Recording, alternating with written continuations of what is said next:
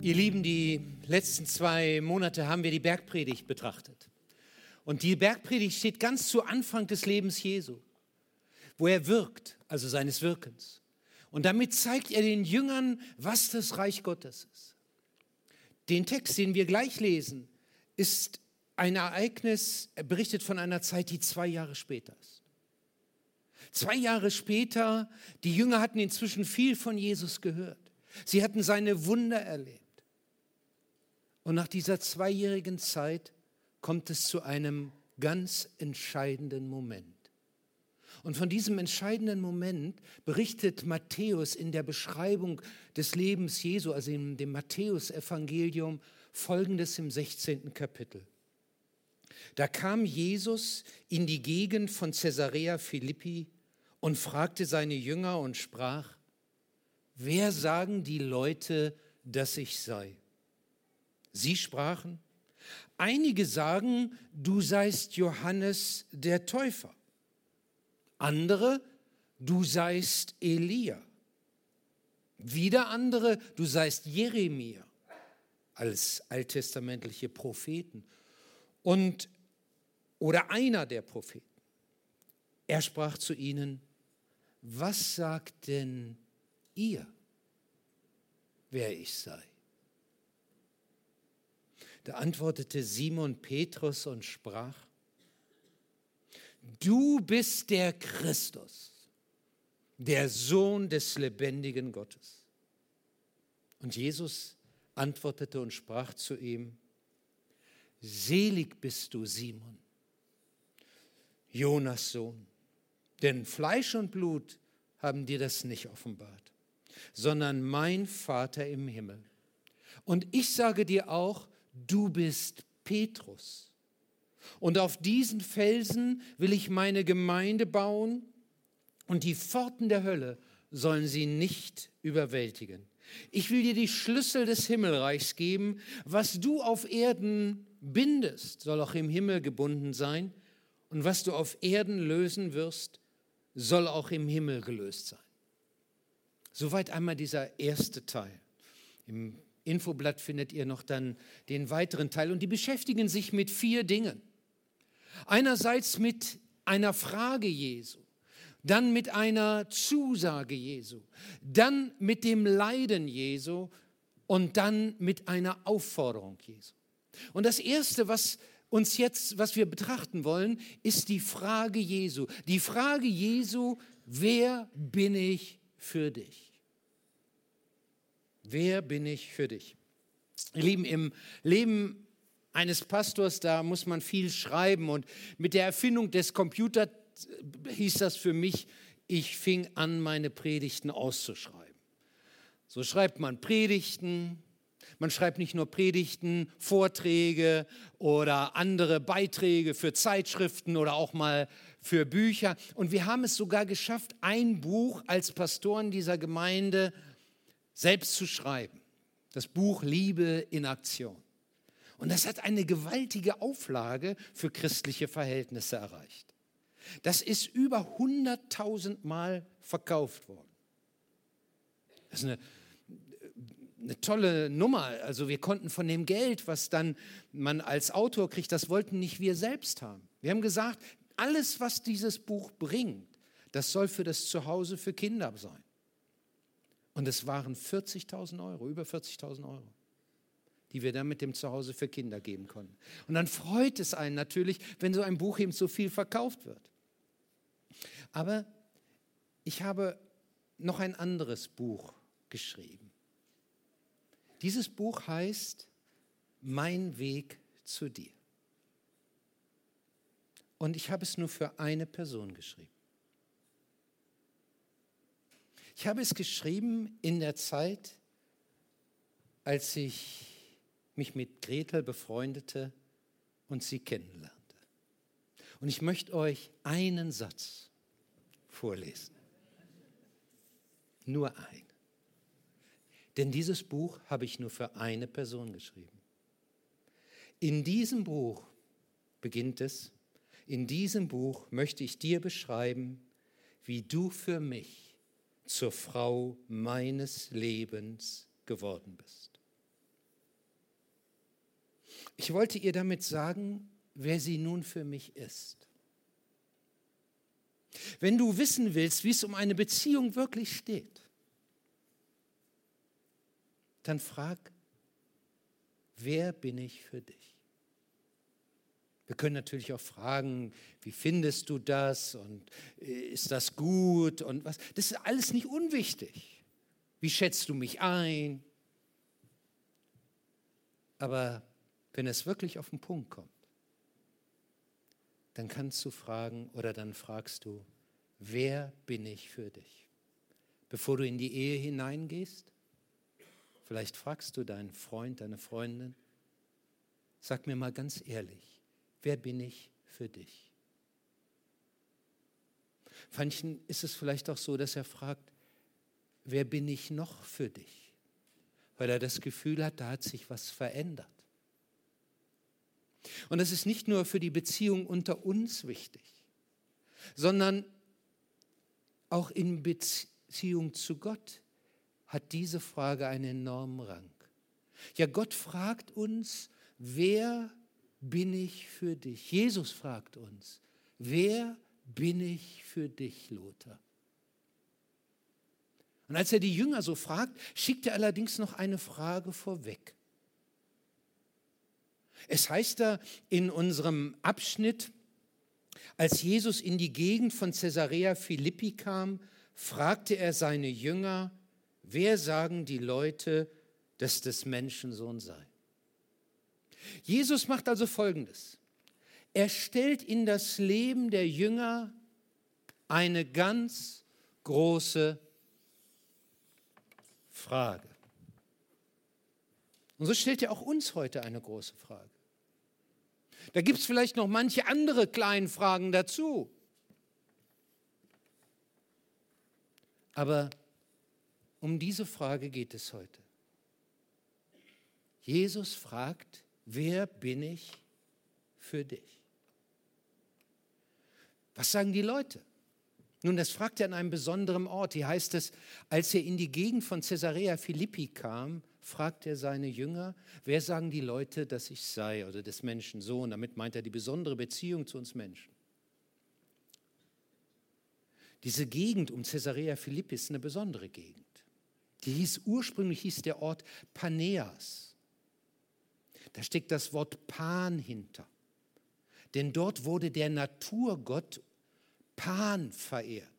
Ich war selbst einmal an diesem Ort und man sieht noch ähm, ein, eine Stelle, wo man dann eine so eine Statue drin hatte und wo man den Gott anbetete. Pan steht ja für alles, heißt auf Deutsch alles. Also wo man die Menschen, die überall Gott sahen in der Natur, die Pantheisten, das kennen wir auch als Fremdwort. Und dort wurde dieser Gott verehrt. Aber nicht nur er. Manche Archäologen nehmen an, dass dies genau die Stelle war, wo Elia damals das Volk Israel fragte, wem wollt ihr eigentlich dienen? Wollt ihr dem Gott der Babylonier dienen oder dem Gott Israels? Also die Baal Gad ist diese Stelle. Und Elia taucht ja auch gleich noch weiter in dem Abschnitt auf. Es ist ein Ort der Entscheidung. Und inzwischen hieß dieser Ort Caesarea Philippi. Caesarea, das Wort Caesar, bedeutet auf Deutsch Kaiser. Also unser Wort Kaiser kommt von dem Wort Caesar. Und dort hat Herodes der Große einen Tempel gebaut für den Kaiser in Rom, den Kaiser Augustus. Der war nämlich nicht nur Kaiser, sondern die Römer verehrten ihn zugleich als Gott. Er hatte sogar den Beinamen Soter, das heißt auf Deutsch Retter, Heiland. Und so wurde er dort angebetet, genau an dieser Stelle, wo die einen Gott in der Natur sahen, wo die anderen auf die Macht Roms sozusagen schwörten und wo wiederum äh, andere äh, äh, sagten, nein, äh, wir müssen gucken, was gibt es noch an anderen Göttern, Religionen in dieser Welt. Fragt Jesus, wer sagt ihr, dass ich sei? Denn er möchte nicht, dass wir da einfach so platt drauf antworten, bloß weil wir hier in Deutschland im christlichen Abendland geboren sind, dass wir denken, nun wir, sind wir auch Christen. Nicht, weil wir aus einem christlichen Elternhaus kommen, einfach sagen, ja, ich folge dem auch nach, ich glaube auch an Christus. Christus will von uns wissen, wie steht es um deine eigene, deine ureigene Entscheidung. Als Eltern bedeutet das übrigens, dass man loslassen muss und dass man nicht einfach dem Kind sozusagen diesen Weg mit ähm, fast vorschreiben oder äh, es dahin zwingen kann. Ich empfand kaum einen Moment mich so hilflos oder wir als Ehepaar so hilflos, als unsere Kinder diesen eigenen Weg entdecken mussten, dass sie es uns nicht einfach nachsagten, sondern dass sie für sich eine Entscheidung treffen, die nachhaltig ist. Und so fragt Jesus seine Jünger und stellt auch uns diese Frage in den Raum, wer bin ich für dich? Wer bin ich für dich? Und dann sagen die Jünger, ja, die einen meinen, du bist Elia oder Johannes der Täufer, du predigst so gewaltig. Äh, also großartige äh, Sachen, die man eigentlich mit Jesus verband.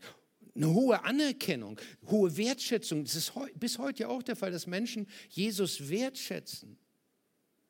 Aber es wird dann in dem Text deutlich, da sind wir noch nicht beim Entscheidenden.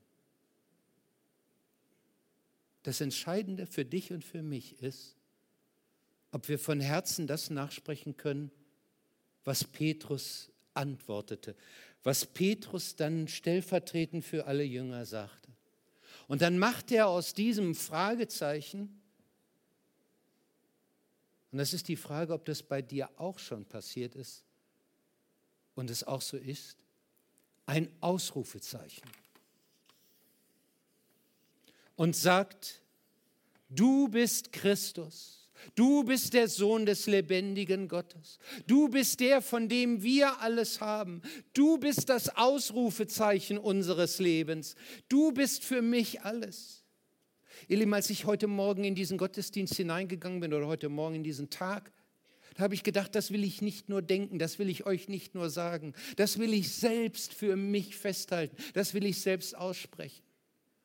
Und deswegen ist es gut, dass wir es nicht nur sagen, ja, das denke ich auch, sondern dass wir es in unser Gebet hineinnehmen. Und vielleicht heute oder wie auch immer, vielleicht gibt es auch nachher im Gottesdienst, wenn wir nochmal miteinander singen, diese Möglichkeit, dass wir es für uns festhalten, dass wir es ihm sagen, du bist für mich Christus. Das Fragezeichen ist in meinem Leben ein Ausrufezeichen mit geworden. Du bist der Sohn des lebendigen Gottes. Denn unser Glaube verläuft nicht einfach so glatt. Da gibt es Höhen und da gibt es auch Tiefen. Da gibt es herrliche Gewissheit, aber da gibt es auch nagende Zweifel. Und dann ist die Frage, was trägt mich dann durch dieses Auf und Ab? Und da sind wir beim zweiten. Denn Jesus antwortete mit einer Zusage auf dieses Bekenntnis. Und er sagt, und jetzt sage ich, wer du für mich bist. Wer du für mich bist, das möchte Jesus auch uns gern sagen. Es heißt hier, selig bist du Simon, Jonas Sohn. So hieß er ursprünglich, Simon, Jonas Sohn. Denn Fleisch und Blut haben dir das nicht offenbart, sondern mein Vater im Himmel. Jesus macht deutlich, dass das in dir so gewachsen ist, dass du dieses so aussprechen kannst. Da bist du nicht durch dein eigenes Nachdenken draufgekommen. Das hat dir mein Vater im Himmel offenbart, indem er natürlich das erstmal hören konnte durch Christus, indem sein Herz aufgeschlossen wurde, aber wo er natürlich immer noch eine Entscheidung treffen musste, die jeder von uns genauso treffen muss. Will ich darauf allein mein Leben gründen? Will ich darauf eine Ewigkeit gründen? Will ich das annehmen, dass Jesus Christus, der Sohn des lebendigen Gottes, für mich meine Rettung ist? Und dann antwortete er ihm mit diesem bekannten Satz, und du bist Petrus, und auf diesen Felsen will ich meine Gemeinde bauen, und die Pforten der Hölle sollen sie nicht überwältigen. Das hört sich ja für uns so zunächst im Deutschen an, als wenn er sagen würde, und du bist Petrus und auf dich will ich meine Gemeinde bauen. Das steht hier aber nicht, sondern hier steht was anderes. Hier steht, und du bist, und jetzt sage ich es mal im Griechischen, Petros, und auf diesen Petra will ich meine Gemeinde bauen.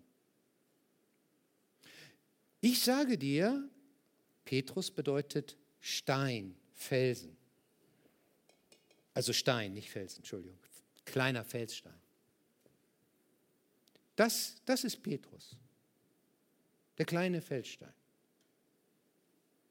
Und auf diesen Petra, den hätte ich euch jetzt gerne so richtig wie so ein Gebirge hier dargestellt. Denn Petra kann auch Gebirgslandschaft bedeuten. Aber weil mir solche guten Sachen erst Samstag einfallen, wenn ich die Predigt schreibe, muss dieser Fels jetzt herhalten. Das soll ein Felsen sein, ne? Ein Felsgebirge. Und auf diesen Felsen, sagt Jesus, will ich dich will ich meine Gemeinde bauen. Und du, du, Petrus, du bist dieser Felsstein, der da oben drauf gehört. Den könnt ihr von hinten schon gar nicht mehr sehen. Wir denken ja manchmal, boah, wir sind der Felsen. Wenn, also wenn Gott was macht, dann muss es schon durch uns geschehen und dann muss er, wir müssen, also haben wir auch letzten Sonntag gehört ne, oder Samstag, wir brauchen eine Vision, wir brauchen das, wir müssen das. Und wenn wir das alles richtig machen, ne, dann, dann kann Gott auch noch was mit uns anfangen. Aber er sagt zunächst einmal nein. Das, worauf alles geht, ist der Felsen. Und dieser Felsen ist Christus selbst. Und das Bekenntnis, das ihn dann festhält, das sagt, du bist Christus, der Sohn des lebendigen Gottes, das gründet sich auf diesen Felsen. In, als die Israeliten unterwegs waren in der Wüste, da gab es eine Situation, wo Mose auf, Fel, auf, einen Felsen schlug, weil sie Wasser brauchten. Und in 1. Korinther 10, Vers 9 heißt es, und dieser Fels, der ihnen da nachfolgte, war Christus selbst. Christus war dieser lebendige Fels. Und damit wird deutlich, sie tranken aus dem von ihnen Gott geschenkten Felsen, der sie begleitete, und dieser Fels war Christus. Wir stehen nicht auf irgendwelchen Dingen, die in uns sind. Wir stehen auf dem, was Christus für uns ist. Aber dann sagt er, aber ich möchte dir eins sagen, du bist ein Stein im Bau dieser Gemeinde. Wenn ich mein Reich baue, dann bist du ein Petrus, ein Stein. Und das wird dann auch in anderen Bildern der Bibel deutlich, wo man sagt, wo es heißt, Gott baut seine Gemeinde wie einen Tempel, Stein auf Stein. Und jeder von uns, der dieses, der Christus so erfahren hat, wird zu einem solchen Stein des Baus seiner Gemeinde. Und dann heißt es hier, wo ich gerade versucht habe, den, dies mit dem Petrus so zu erklären, will ich gleich noch ein anderes Missverständnis auch erklären. Und die Pforten der Hölle sollen meine Gemeinde nicht überwältigen. Und manche verstehen das so, als ob das die Zusage ist für eine Gemeinde, dass sie nicht untergehen kann. Das steht hier aber nicht. Es gibt viele Gemeinden, die sind untergegangen. Die Gemeinden des, des, des, ersten Jahrhunderts, die im Neuen Testament, auch in der Offenbarung erwähnt werden, diese gibt es heute alle nicht mehr. Viele Gemeinden in Nordafrika, die damals entstanden, die gibt es alle nicht mehr. Ganze Kirchen, Gemeindeverbände sind untergegangen. Nein, Jesus sagt nicht, dass die Matthäusgemeinde für ewig besteht. Aber er sagt die, die sich auf diesen Felsen gründen, auf Christus, die werden nicht von der Pforten der Höllen überwältigt. Sie werden, sie haben ein Fundament, das bleibt. Und so ein Fundament brauchen wir nicht nur als Gemeinde, das brauchen wir für uns persönlich, aber natürlich auch als Gemeinde. In dem Moment, wo wir das nicht haben, sind wir nicht mehr unter diesem, haben wir nicht mehr dieses Fundament. In der Kirche ist es ja heute so, dass man sagt, naja, die Religion, das sind einfach alles verschiedene Wege zu Gott. Findest du heute selbst in der evangelischen Kirche als eine starke Auffassung auch von vielen Pastoren. Damit machen wir Jesus zu einem Propheten und nicht mehr zu dem Sohn Gottes. Damit verlassen wir das Bekenntnis. Und wenn wir das tun, dann stehen, haben wir nicht mehr den Felsen, den wir so dringend brauchen. Und deswegen sagt Christus, das ist für uns entscheidend. Und nachdem sie nun gerade erkannt haben, dass ähm, er der Felsen ist und was Petrus nun ausspricht, dann sagt Jesus, nun, nun muss ich euch helfen, dass ihr den Messias, dass er den Christus nicht falsch einordnet und versteht. Und so kommt es zum dritten, zum Leiden Jesu, wo er dann sagt, das tue ich für dich. Nachdem Petrus Jesus als den Messias erkannt hatte, wollte nun Jesus zeigen, dein Messias-Verständnis, dein Verständnis von Glaube, von Nachfolge, das muss sich verändern. Und dann sagt er, dass er nach Jerusalem gehen und viel leiden müsse und von den Ältesten und hohen Priestern und Schriftgelehrten getötet werde und am dritten Tage aufersteht. Als das die Jünger hören, da geht das wie ein Schock durch sie durch. Und wieder ist es Petrus, der als erster das Wort ergreift. Und es heißt hier, er nahm Jesus beiseite und wollte ihn, ich sage jetzt mal, um alles in der Welt davon abbringen. Es heißt bei Luther, und fuhr ihn an. Das verhüte Gott. Bloß das nicht. Also dann ist ja alles umsonst. Petrus hatte gedacht, jetzt geht es in das herrliche Leben los. Und jetzt sagt Jesus, er wird getötet werden. Ich habe den Eindruck, Petrus hört gar nicht mehr, dass da noch von Auferstehung die Rede ist. Vielleicht hat er auch nicht gedacht, äh, er hat das einfach nicht einordnen können, sagen wir mal so. Und dann fährt Jesus umgekehrt den Petrus sehr scharf in die Parade. Und er sagt, geh weg von mir, Satan. Du bist für mich ein Ärgernis. Da steht wörtlich, du bist für mich ein Fallholz. Du stellst mir eine Falle mit dem, was du sagst. Ein Skandalon, ein Skandal. Warum? Weil Jesus hier auf einen Punkt angesprochen wird, der für ihn auch nicht einfach so ist.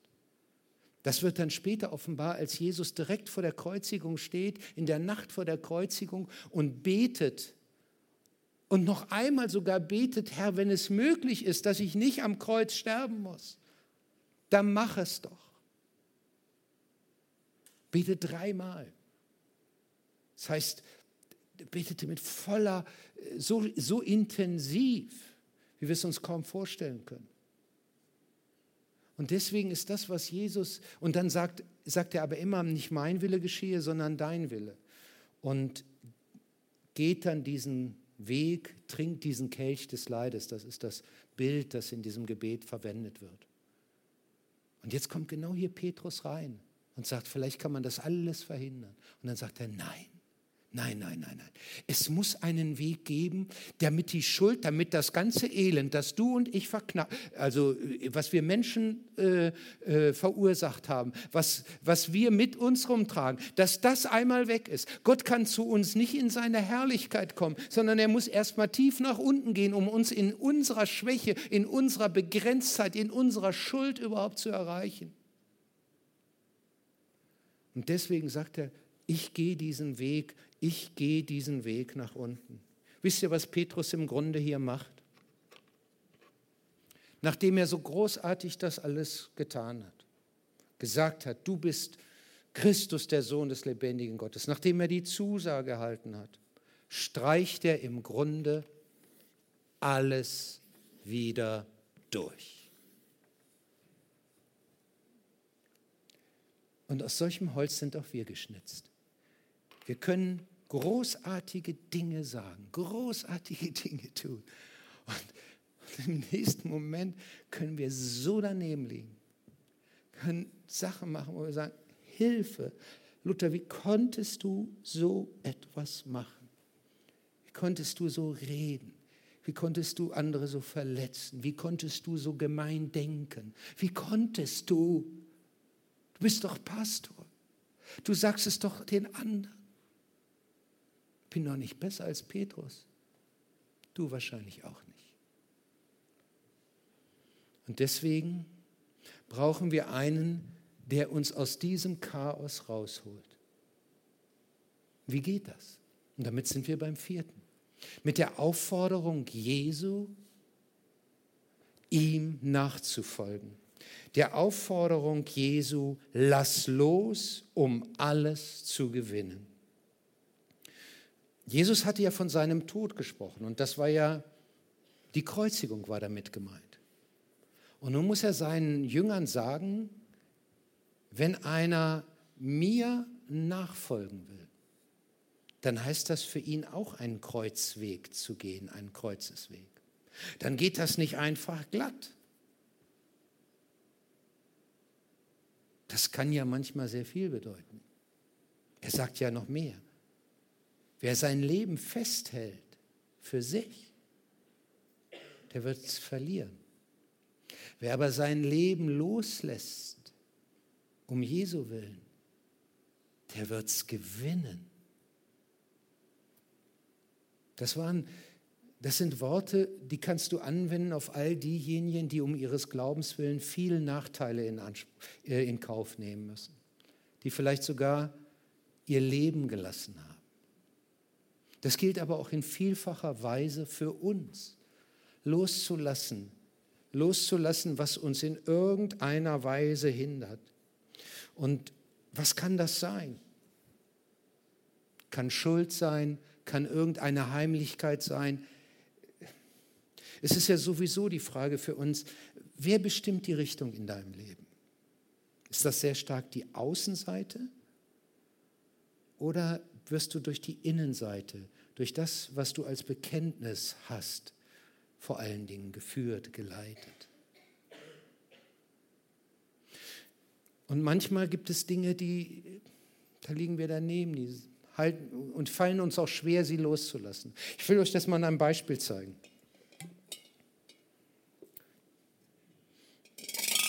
Hier ist so eine schöne, große silberne Kugel drin. Hat auch irgendwas Gewisses. Und so gibt es in unserem Leben manche Dinge, die, die faszinieren, die haben so einen gewissen Glanz und wir denken, oh, also wenn ich, wenn ich jetzt so richtig so, so Christ werden sollte und, und, und auch so und oh, du musst, äh, da haben die das Gefühl, das ist schon knapp also vorm Tod. Also da, da ist das Leben nicht mehr groß dabei. Also dies loslassen, nein. Ähm, früher gab es auch Menschen, die sagten, erst, erst ich, ich äh, glaube erst kurz bevor ich sterbe, kann ich wenigstens noch ein bisschen was vom Leben haben. Ne? Es gab es, ne? Die römischen Kaiser, also gab's, die haben gesagt, ich taufe erst kurz vorm Tod. Nottaufe, ne? Und das, weißt du, wie das ist? Wie wenn du festhältst, ich kriege doch diese blöde Kugel hier nicht raus. Wenn ich die, ja, wenn ich die Hand rauskriegen will, dann muss ich die Kugel loslassen. Aber ich will die ja nicht. Ne? Er hat ja auch eine gewisse Faszination, das eine oder andere. Ich weiß nicht, was du festhältst. Kann manchmal so wirklich Banalitäten sein. Unsere Seele, die kann sich an Dinge binden, das glaubt man gar nicht. Und Jesus fragt, magst du loslassen? Mensch, lass doch diese Kugel los. Dann hast du die Hände frei, um Größeres zu empfangen. Wenn mir jemand nachfolgen will, dann nehme er sein Kreuz auf sich. Und wer bereit ist, sein Leben zu verlieren, der wird es gewinnen. Also wer bereit ist, loszulassen, um Christus aufzunehmen und zu empfangen. Und damit, damit bin ich schon am Ende. Und weißt du, was Jesus im Blick auf dieses Chaos macht? Das ja ein Stück weit auch das Leben von uns begleitet, die wir mit Christus unterwegs sind. Er möchte so gern, und dafür müssen wir aber loslassen. Eine neue Seite in unserem Leben aufschlagen. Und mit dir etwas Neues schreiben und beginnen. Und dazu lädt er dich ein, lädt er uns ein. Und die Frage ist, wie reagieren wir darauf? Mancher sitzt hier vielleicht und sagt, ja, ist alles noch ein bisschen fremd und ich will auch nichts überstürzen. Nicht? Keiner, man, die Jünger waren auch eine ganze Zeit mit Jesus unterwegs und dann fragte er, so, wie steht's nun? Ich weiß nicht, ob dieser Punkt für dich gekommen ist. Für manche steht es auch glasklar davor. Wenn du sagst, ich möchte Jesus kennenlernen, wir, wir werden gleich miteinander singen, werden den Gottesdienst weiterführen. Aber nach dem Gottesdienst sind hier Leute, die würden dir gerne helfen, Jesus kennenzulernen. Um zu, diesem, zu dieser neuen Seite auch in deinem Leben zu kommen. Vielleicht ist es auch so, dass für dich eher die Frage ist, die Jesus dir stellt, sag mal, wer bin ich noch für dich? Und du sagst, ja, das ist nicht so einfach zu sagen. Vielleicht wäre es ein Moment heute, wo du sagst, ja, wenigstens Unterstützung, das ist immer gut, nicht allein. Das ist das Angebot Jesu. Er möchte, dass das Fragezeichen zu einem Ausrufezeichen wieder wird. Er möchte eine neue Seite in unserem Leben aufschlagen. Ich möchte gerne beten. Herr Jesus Christus, wir möchten dir danken, dass du uns nicht in dem, was wir manchmal wieder durchstreichen, wo wir das verlieren, was wir gerade großartiges gesagt haben, dass wir da hängen bleiben. Du willst, in unserem Leben immer wieder auch etwas Neues beginnen lassen. Und nun hilf uns, dass wir loslassen können, dass wir uns nicht schämen, mit unserer Schuld zu dir zu kommen, sondern dass wir wirklich ganz offen sind vor dir, denn du verdammst uns nicht, im Gegenteil. Dafür bist du ja gekommen, um Menschen wie uns an das Herz Gottes zu bringen. Und ich danke dir, dass du uns heute dazu einlädst, diesem Herzen Gottes wieder ganz nahe zu kommen und dich als den zu erkennen, den Gott selbst zu uns, zu uns geschickt hat. Christus, seinen Sohn. Amen.